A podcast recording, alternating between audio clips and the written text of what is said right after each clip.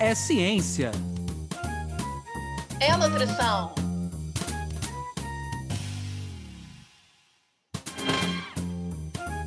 É nutrição É ciência. Ciência. da nutrição. Sejam todos bem-vindos pela Ciência da Nutrição. Meu nome é Anderson Teodoro e vocês já devem estar percebendo aí hoje a nossa companheira Luana aqui não está conosco, mas a gente manda um grande abraço para ela. Infelizmente teve um imprevisto. E para você que está chegando hoje, esse é o podcast Ciência da Nutrição, que tem como principais objetivos levar para você que nos acompanha informações novas, informações atualizadas sobre o mundo da ciência da nutrição. A gente espera que com essas informações você possa buscar um profissional de saúde, mais do que isso. Esse profissional de saúde te oriente novos hábitos que possam impactar o dia a dia de vocês. A gente vem muito aqui agora agradecer a todos que vêm nos acompanhando e divulgando o nosso trabalho nas redes sociais.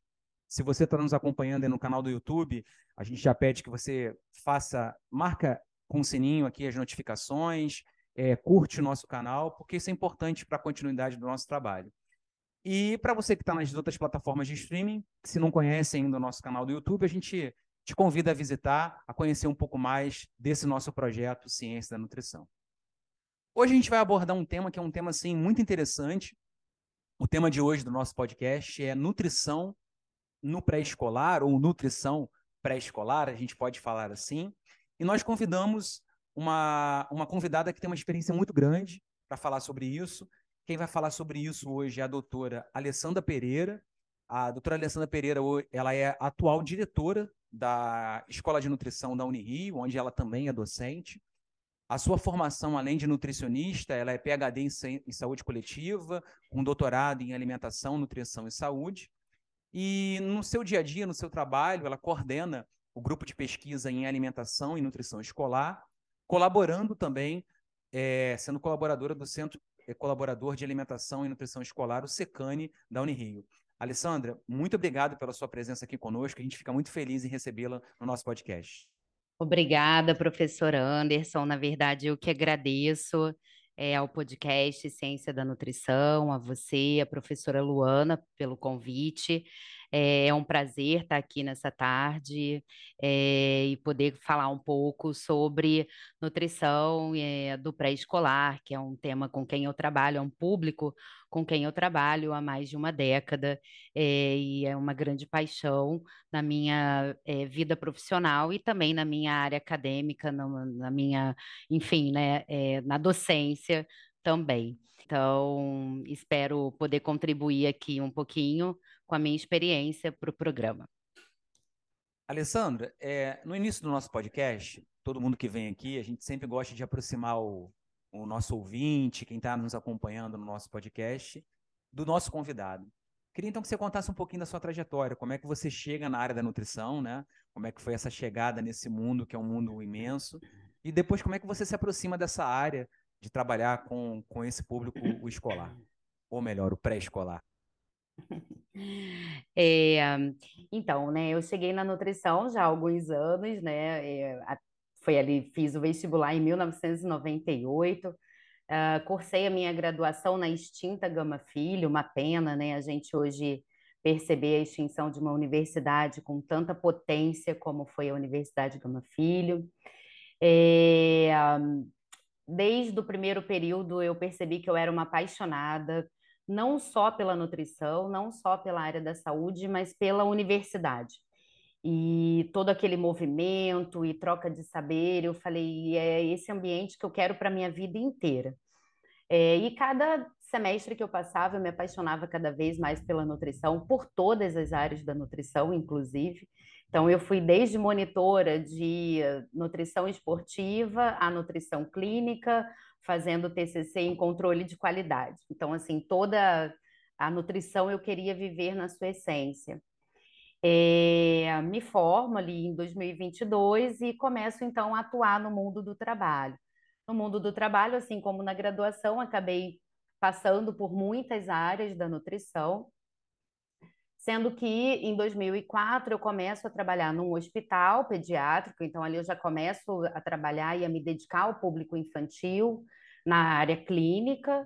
É, e em 2007 eu passei no meu primeiro concurso público, e aí sim para trabalhar com alimentação escolar, para trabalhar no PENAI, para trabalhar na Secretaria de Educação. E aí eu começo a trabalhar então nas escolas, escolas públicas, com um programa que é um programa né, imenso, maior e mais longevo programa de alimentação e nutrição do Brasil, é, e atuando muito uh, com escolares de toda a faixa etária, mas acabei também focando e produzindo meu mestrado, né, minha dissertação de mestrado com os pré-escolares é, dessa prefeitura que eu atuava. Então, eu vou me aproximando e vou é, entrando mais com os pré-escolares a partir daí. E aí eu trabalhei toda né, a avaliação, e aí quem também me conhece sabe que eu adoro a dietética, então adoro consumo alimentar, e aí eu fui juntando, e aí gostava de DRIs, né? E eu falei, bom, é nisso que eu quero atuar. E aí a minha dissertação vem é, numa perspectiva de avaliar consumo alimentar, avaliar estado nutricional, é, bioquímico, né, de crianças pré-escolares. E aí eu vou seguindo nessa linha. Entrei na universidade, então, né, no meu sonho, em 2013. Entrei aqui na Unirio, estou fazendo aí uma década de Unirio. É, e logo assim que eu entrei, a gente estava iniciando até é, você estava aqui também, a gente deu início ao Centro Colaborador de Alimentação e Nutrição Escolar, que me permitiu uh, dar continuidade a essa minha área de trabalho. E aí também, nesse ano, entro no grupo de pesquisa que surge meu doutorado, que também é com pré-escolar, é, numa análise né, é, e validação e reprodutibilidade de método é, para detecção de anemia em crianças até 5 anos. Então, trabalho muito dessa forma, né? Do estado nutricional, consumo alimentar é, de pré-escolares. E, por fim, agora o pós-doutorado, né? Seguiu nessa linha, só que agora trabalhando o estabelecimento de recomendações nutricionais e, nesse primeiro instante, também para pré-escolares. Então, minha vida, é, praticamente aí meus 20 anos de formação, vem muito forte com essa faixa etária. Eu acho que quem está nos acompanhando já pôde ver que a gente é, vai hoje conversar com uma pessoa que tem propriedade na área, isso é muito importante. A gente sempre preza aqui no nosso podcast trazer pessoas que estejam realmente envolvidas com a temática. Então, falando dela agora, Alessandra, nós então entramos a falar sobre a nutrição do pré-escolar, né? É, eu acho que antes de falar do, do, do, da nutrição, eu queria falar com você quem é esse pré-escolar, né? De que, que faixa a gente está falando, quais são as transformações que acontecem é, biológicas que acontecem nessa fase, o, o, o quão importante a gente é, falar dessa faixa etária e, assim, de quem que a gente está falando com o pré-escolar, né? É, a gente tem, né, é, em relação à conceituação da faixa etária, até algumas nuances, né, não é necessariamente fechadinha, é, mas a gente trabalha principalmente ali de dois a seis anos, né, Antes disso, é, vem do período de aleitamento materno, né, no primeiro ano de vida, do primeiro ao segundo ano ainda, né, na alimentação mater... É, no leite alimentação materna continuada.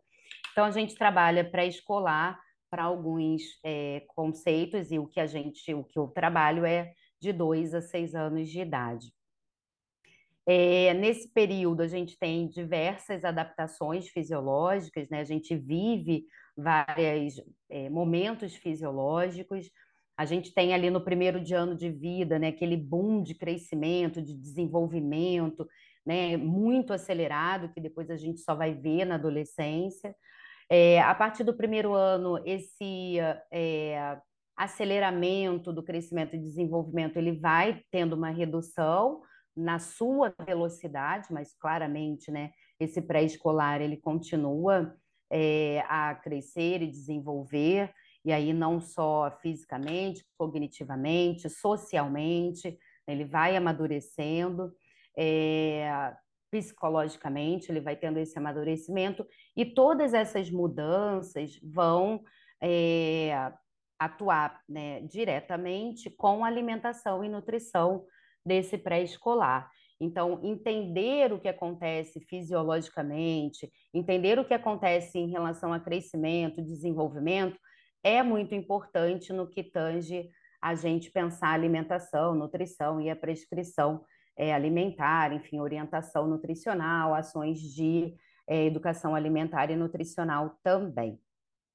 Então, a gente fala de um público né, é, que está ah, a todo instante aprendendo, reconhecendo é, o interno, o mundo interno, o mundo externo. Né? Então, é uh, um público que a todo instante ele está percebendo novidades e é, muitas vezes a alimentação e a sua relação com a alimentação também oscila, né? Então a gente não pode esperar muito do pré-escolar uma rotina em relação à alimentação muito igualzinha, como a gente tem com né, uma criança menor ou com uma, um adolescente ou um adulto, né? É, por exemplo, né, a criança menor se alimenta de duas em duas horas, de três em três horas, né? Tem a porção.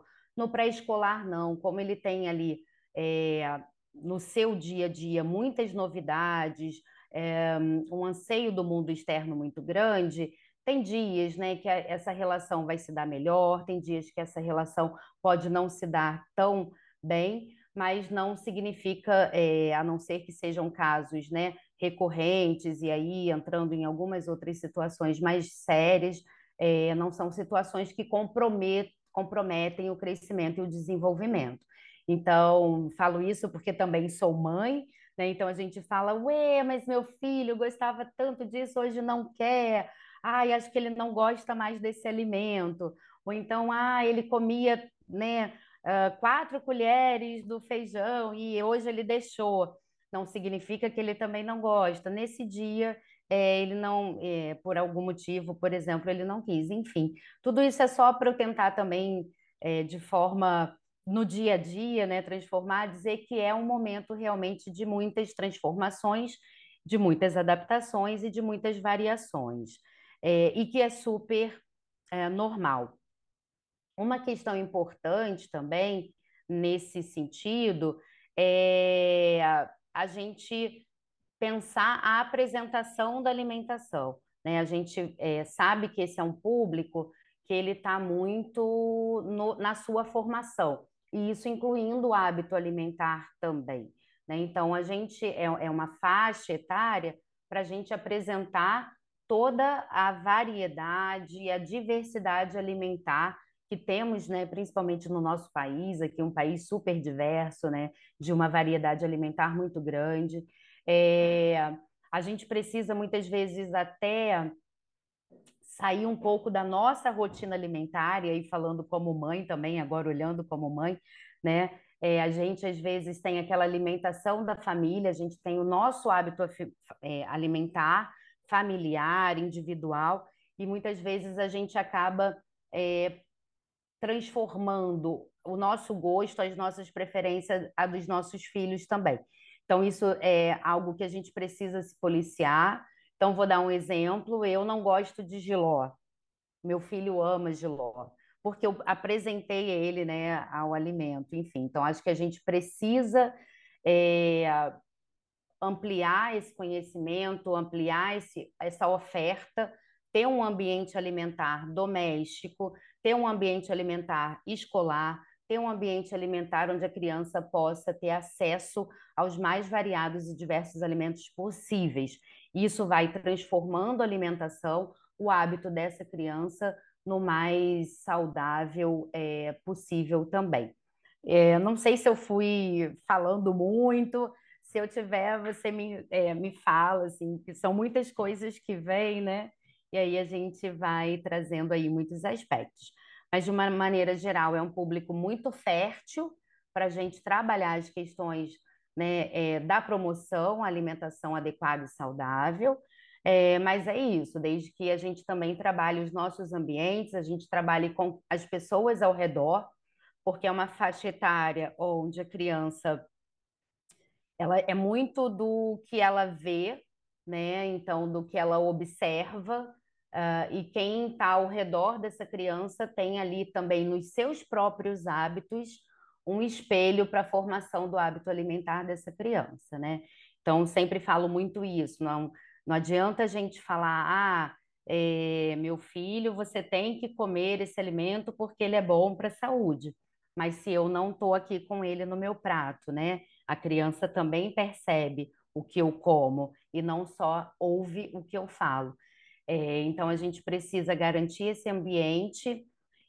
Ah, e uma coisa que é importante também nessa, nessa faixa etária, ao mesmo tempo que eles são aptos a receber a novidade, é comum também um pouco de neofobia, ou seja, aquela, né, o que, que é isso? Que cor é essa? O que, que é isso novo? E às vezes não é nem o alimento, às vezes o formato. Eu sempre conto essa história também, quando eu fiz uma avaliação numa escola e eu estava trabalhando com um produto e eu fiz na forma de almôndega. E, e, as crianças não quiseram, né? A gente fez um teste de aceitabilidade, foi bem ruim o teste, o resultado do teste. E, na verdade, depois eu fui descobrir que eles não conheciam almôndega, né? Então, o que estava assustando eles era a bolinha e não o alimento propriamente. Então, é bem comum é, isso também ocorrer. Bem legal, acho que quem está nos acompanhando já teve um panorama, acho que bastante amplo da importância da gente trabalhar na nutrição nessa faixa etária. Eu queria ouvir agora da Camila. Camila, o que, que você está achando do programa e o que, que você vai trazer de dica para a gente sobre essa temática? Olá, Anderson, olá, Luana e olá, ouvintes do podcast Ciência da Nutrição. O episódio de hoje está muito interessante e é extremamente importante que reforcemos sobre o papel da nutrição durante a fase pré-escolar. Essa fase é crucial para o desenvolvimento humano. Por isso, trago como dica um artigo de revisão de literatura bem recente, o qual a nossa convidada fez parte, sobre os fatores associados ao consumo de ultraprocessados em crianças. E, apesar do artigo se tratar de crianças até 10 anos, os pré-escolares estão incluídos nessa revisão, trazendo dados e informações interessantes a respeito da importância de uma alimentação com menor consumo de ultraprocessados e o maior consumo dos alimentos in natura, como prediz nosso guia de alimentação brasileira, tanto na versão para adultos quanto a versão para crianças menores de 2 anos. Para conferir, basta acessar o nosso site www.cienciadanutrição.com.br, tudo junto e sem acento, e assim você confere dicas desse episódio e de episódios anteriores. Não deixe de conferir. Obrigado, Camila. Alessandra, entrando agora num, num aspecto mais geral da nutrição é, nessa faixa de pré-escolar, até contando um pouco a sua experiência, queria que você desse um pouquinho um panorama geral de como é que é a situação da nutrição do pré-escolar no Brasil como um todo, né? Como é que ela se apresenta e quais são os desafios que a gente tem é, em termos de prescrição dietética, né? São minerais que estão faltando, quais nutrientes que normalmente a gente tem que se preocupar um pouco mais, quais são os alimentos, inclusive, que a gente pode ir colocando nessa dieta para tentar minimizar esses problemas que acontecem do ponto de vista com a população. Enfim, fala um pouquinho para a gente desse panorama geral da nutrição do pré-escolar.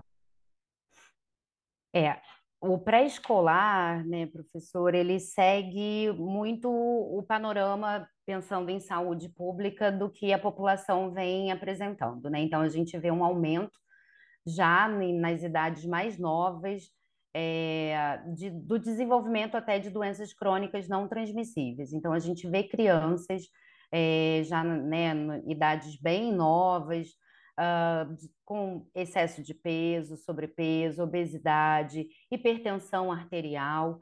É, lembro que em 2008, quando fiz a minha dissertação de mestrado, a gente já tinha observava com crianças, né, é, de 2, 3, 4 anos, altos índices, é, alta prevalência de dislipidemias, né, e aí eu falando de colesterol elevado, colesterol total, LDL, triglicerídeos altos. É, então, a gente observa esse panorama já acontecendo desde né, de crianças bem novas, é, que tem relação com a alimentação pregressa materna, né, desde a gestação, mas também com a alimentação atual e com hábitos formados ali desde o início da alimentação complementar, é, que acontece ali com, né, ou deveria acontecer com seis meses de vida. É, essa é uma faixa etária que a gente precisa ter bastante preocupação com alguns nutrientes, e aí eu posso citar, por exemplo, o ferro, já que a gente né, tá numa é, é uma fase de pleno crescimento, de desenvolvimento, como eu mencionei anteriormente, tanto físico quanto cognitivo, é, que vai ser necessário né, para garantir rendimento escolar, por exemplo. Então, a gente tem o ferro, e, e aí né, a gente, o que, que a gente tem de panorama? Ainda um ele, uma elevada prevalência de anemia ferropriva, essa anemia ferropriva, ela tem até se reduzindo em alguns países, né? É, não no mundo todo. A gente sabe que é, a anemia ferropriva tem elevadas prevalências, principalmente nos países de é, nível socioeconômico mais baixos, né? Então, países é, em desenvolvimento. Um, muito por conta da alimentação, muito por conta da biodisponibilidade desse ferro também, se a gente lembrar que a gente tem ferro M, não M, né, a dieta mista, que acaba tendo uma biodisponibilidade menor, mas também, é, enfim, pelo consumo geral dessa, né, do que a gente tem disponível é, em termos de alimentação aqui no Brasil. Então, a anemia ferropriva ainda é elevada, vem tendo uma queda, a gente tem no Brasil, por exemplo, uma queda quando a gente olha o ENANI, dados do ENANI, que é o Estudo Nacional de Alimentação e Nutrição Infantil com crianças até 5 anos aqui no Brasil, a gente percebe uma redução ao longo da, das últimas décadas na, no percentual de anemia ferropriva e no de anemia total.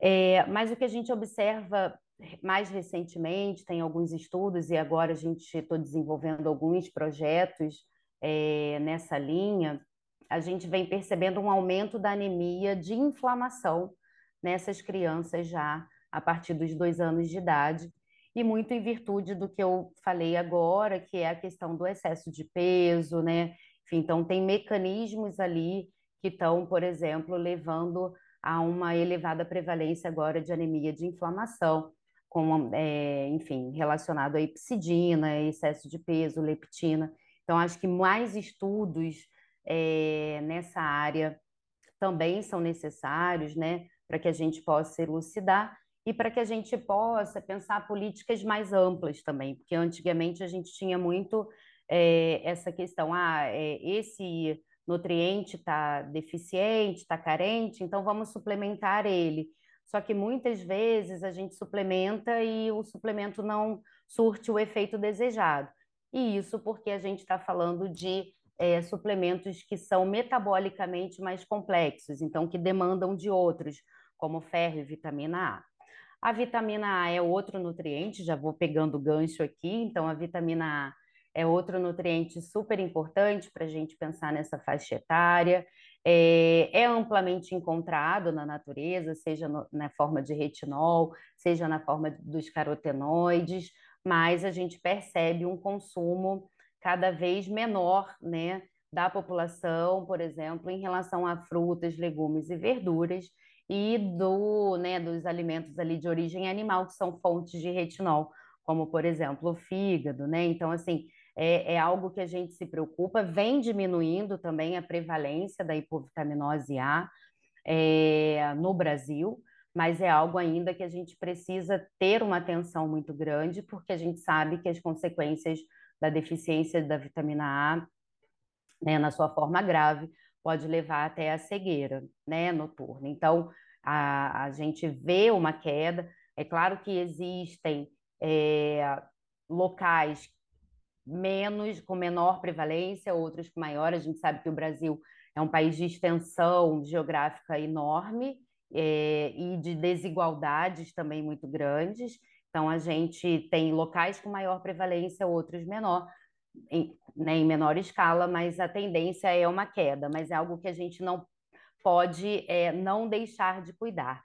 Ainda mais, né, que a gente é, acaba de sair do pior momento da pandemia, porque a gente ainda não saiu da pandemia, mas a gente tá, né, vai vivenciar aí ao longo dos próximos anos é, uma, um efeito de dois anos, né, três anos de Covid-19, que a gente sabe que no seu pior momento é, teve consequências ali, né, na rotina diária de trabalho, trazendo insegurança alimentar e nutricional, né? A gente está com um elevado índice de insegurança alimentar e nutricional, é, e a tendência é a gente perceber esse aumento, e isso, consequentemente, vai afetar a alimentação e a nutrição dos pré-escolares. É, por isso também eu vou aqui puxar por um lado que eu trabalho, a alimentação escolar também é fundamental, né? E aí a gente pensar não só as públicas, mas a alimentação escolar, né, também das instituições é, privadas, porque a gente pensa, né, além da casa, onde essa criança fica uma, a maior parte do seu tempo? Nas escolas, né? Muitas delas em tempo integral. Então, pensar também alimentação nas escolas, é, ter um cardápio, né? É, elaborado adequadamente, equilibradamente, com a presença de alimentos ricos nesses nutrientes, né, que a gente precisa ter mais atenção, ferro, a vitamina A, o cálcio. Eu acabei não falando muito do cálcio, o cálcio é importante para todo e em todas as faixas etárias, mas se a gente está pensando crescimento, desenvolvimento, formação óssea, então também o cálcio é muito importante para essa criança.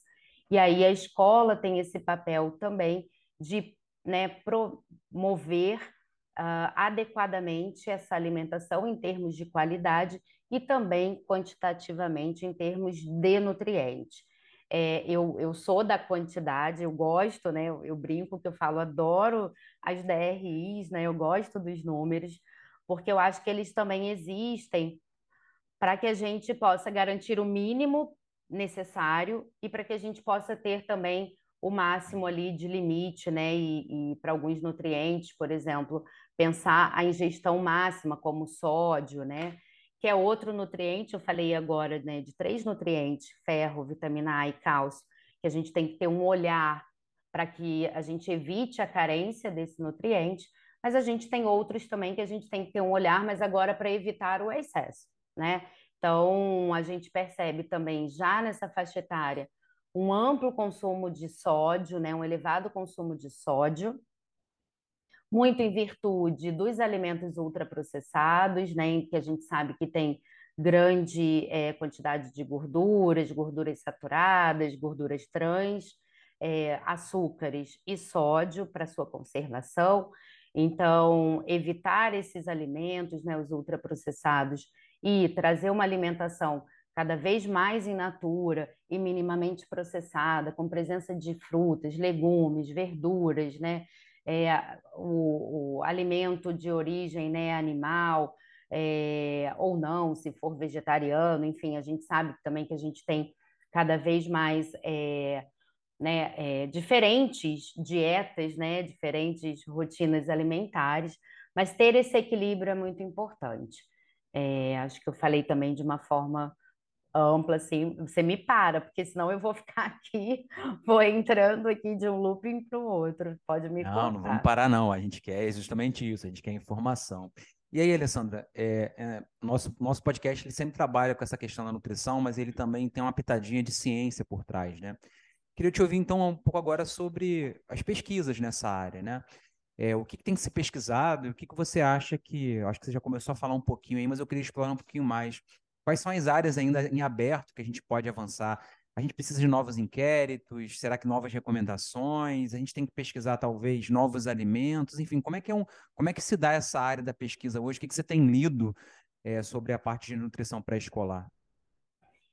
É, para pré-escolar, Anderson, é, a gente até tem é, mais estudos. É, por incrível que pareça, eu acho que uma lacuna super importante, já vou deixar aqui para quem nos ouve, né, para ficar atento e falar, poxa, pois é, precisamos trabalhar com essa faixa etária. Por incrível que pareça, é de 6 a 8 anos, né? É, de 6 a 10. Porque a gente tem um cuidado muito grande com a criança até 5 anos, com o adolescente, mas a gente tem uma faixa etária que acaba a gente tendo menos dados, que é a, a né, ali dos 6 aos 10 anos.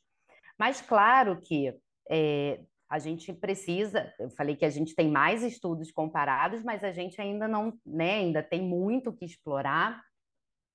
Eu falei um pouquinho aqui da anemia de inflamação, por exemplo, né? Então a gente explorar um pouco mais da relação do ferro, da vitamina A, essa relação com a epicidina, essa relação com a leptina e né, relacionada com, com IMC, com excesso né, é, corpo, é, de peso corporal.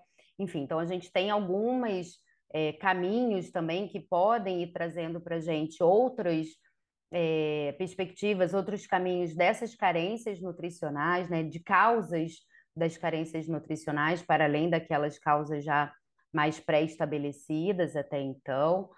É, a gente acabou de ter o inquérito nacional, né? Então, pensando em consumo, acho que a gente é, provavelmente, né, daqui, daqui a alguns anos, a gente vai ter um novo inquérito, e aí a gente vai poder acompanhar essa evolução. Acho que o primeiro Enani, né, já foi uma grande novidade, já foi é, traz para a gente um panorama muito muito bom, muito precioso. Né? A gente não tinha esse inquérito para essa faixa etária, lembrando que a POF começa a partir dos 10 anos. É, o INA, né, que é o Inquérito Nacional é, de Alimentação dentro da POF, começa a partir dos 10 anos.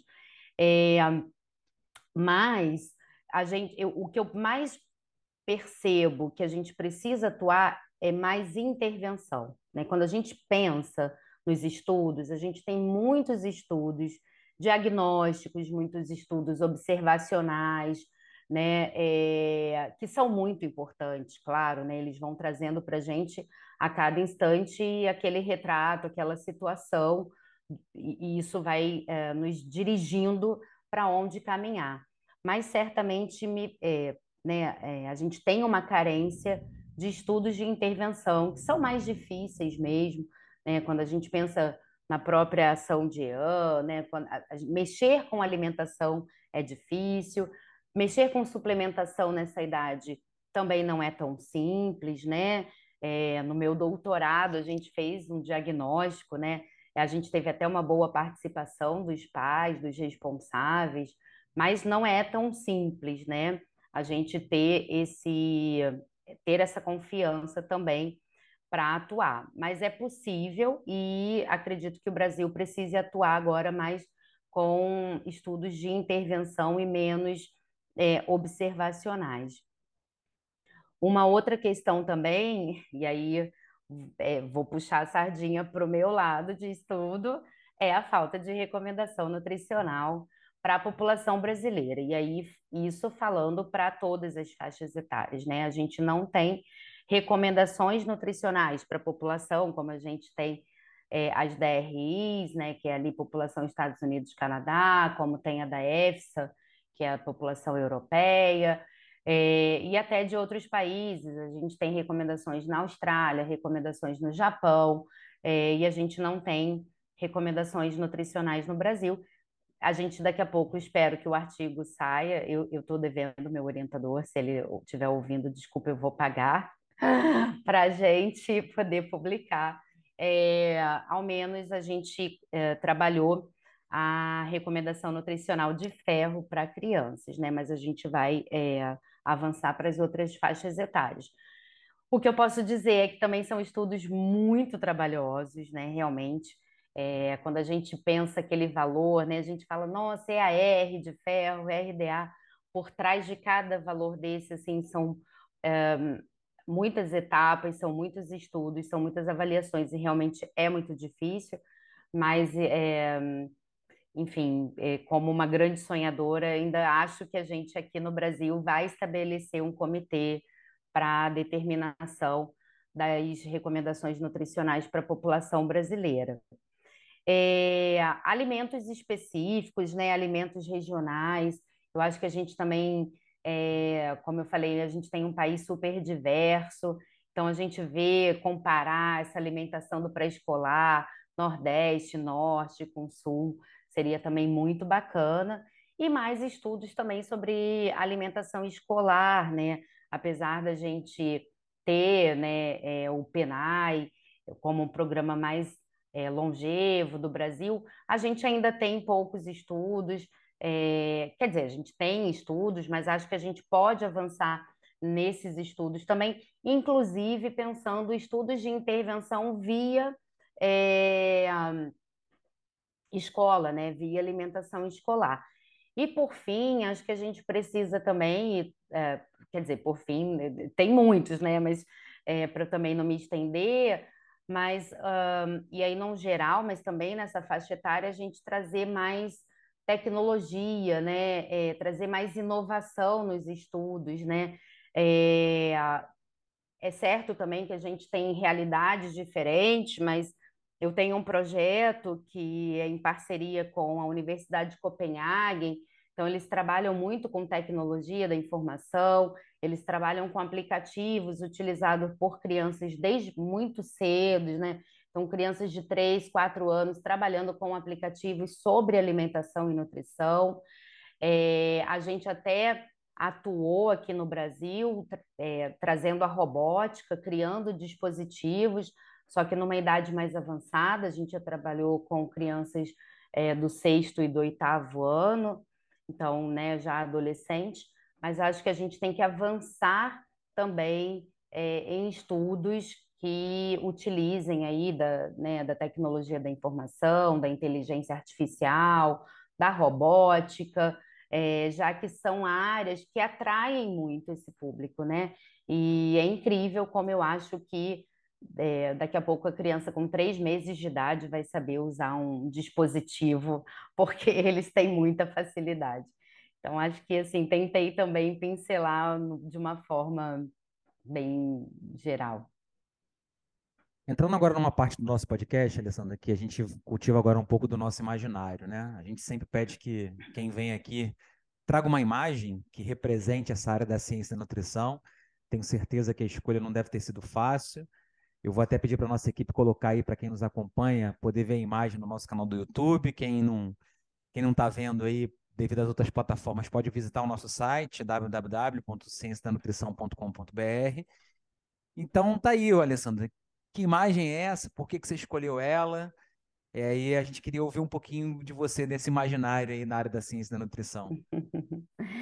É, então, essa, né, quando eu penso nesse nome, né, quando eu penso, enfim, nesse termo, né, ciência da nutrição, para mim vem essa grande engrenagem, né, é, que na verdade é uma integração de muitas áreas, né? Quando a gente pensa nutrição, quando a gente pensa ciência, a gente está falando de diversas áreas, é, e aí saúde, alimentos, né? Das da, áreas humanas, da matemática, né? Então, assim, realmente, para mim, ciência da nutrição é uma ciência integrativa, é uma ciência né, que está sempre é, girando e integrando.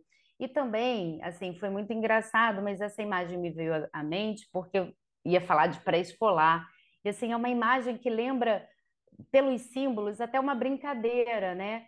E aí, assim, acho que a ciência da nutrição é isso também, é ser lúdico, né? É trazer de forma prática, é trazer de forma é, é, leve aquilo que é muito sério, aquilo que é muito importante, aquilo que é muito caro para gente que é professor, pesquisador, né? É, e para a população em geral, caro no sentido de, enfim, de árduo, né, de trabalho. A gente sabe que a ciência no Brasil é, ainda está muito aquém da valorização, né? assim como a nutrição. Então, quando a gente pensa é, toda essa atuação, todo esse nosso caminho é, de valorização, penso que ele é muito sério, que a gente precisa trazer ele para a população, trazer de forma leve, para que a população também perceba essa importância, né? É, mas e percebe também no seu dia a dia, mas também é bom perceber ali, né, é, de forma leve, de forma, é, enfim, agradável, né? Acho que é, foi esse o meu imaginário. É, Alessandra, quando toca essa musiquinha, nossa produção tá falando que a gente tem que terminar, então. Ah, já! Infelizmente. Ah, legal. É bom ouvir isso de vocês, nosso convidado. Então a gente queria é, muito agradecer a você pela sua, pela sua presença. Mas antes de passar a palavra para você, eu queria passar a palavra para Bianca. Bianca, é, queria que você relembrasse os nossos ouvintes onde é que eles nos encontram, qual é a sua novidade aí, o que você faz com relação às nossas redes sociais. Olá pessoal, aqui é a Bianca. Estou passando para avisar que as nossas redes sociais estão a literalmente um clique de você. Para nos encontrar no Facebook e Instagram, basta pesquisar por arroba podcast Ciência da Nutrição. E ó, você também pode acessar o nosso site através de cienciadanutrição.com.br, onde lá você vai encontrar mais informações sobre esse episódio e os anteriores. Obrigado, Bianca. Alessandra, mais uma vez agradecer a sua presença conosco. É, foi muito importante a gente discutir essa temática. Eu acho que quem pôde nos acompanhar pôde perceber a importância de se falar de nutrição pré-escolar. Então, te passar a palavra para as suas considerações finais, para tudo aquilo que você quiser divulgar, os locais que você queira divulgar, enfim, o espaço está aberto. Obrigada. É, mais uma vez eu queria agradecer imensamente o convite do professor Anderson, da professora Luana, da Bianca. Agradecer aqui todo o apoio da Bianca também, foi sensacional. Dar parabéns por esse programa que é realmente incrível. É, dizer né, que para quem, enfim, queira saber um pouco mais, entrar em contato, é, meu e-mail é alessandra.pereira.unirio.br. É, pode também acessar a página da Unirio, Departamento de Nutri Nutrição Fundamental, ao qual eu faço parte, conhecer um pouco ali das minhas linhas de pesquisa. É, e também pode vir aqui na Escola de Nutrição, né? Sejam todos bem-vindos aqui à casa de vocês também. Obrigado, Alessandra. Obrigado a você que nos acompanhou ficou até esse momento aí. A gente pede que se você chegou até agora aí, marque as notificações, se inscreva no canal, esse é um ponto importante. E como a gente pôde ver hoje, a gente falou sobre nutrição no pré-escolar, que eu acho que tem muito a nos ensinar. Como a Alessandra colocou, é uma fase muito apta às novidades, uma fase que nos observa muito, né? é, talvez esse seja um aprendizado que a gente possa carregar hoje para impactar as nossas vidas, né? a gente pode observar ao nosso redor, pode melhorar, certo, o nosso hábito alimentar e que a gente continue aberto a essas novidades. Talvez o pré-escolar vai introduzir um alimento novo numa fase ainda que a gente já está totalmente é, com dificuldade de aceitar essa novidade. E quem sabe não é uma oportunidade boa para a gente conhecer novos alimentos, introduzir outros no nosso dia a dia. Obrigado a você que nos acompanhou. Continue nos seguindo nas redes sociais. Podcast Ciência da Nutrição.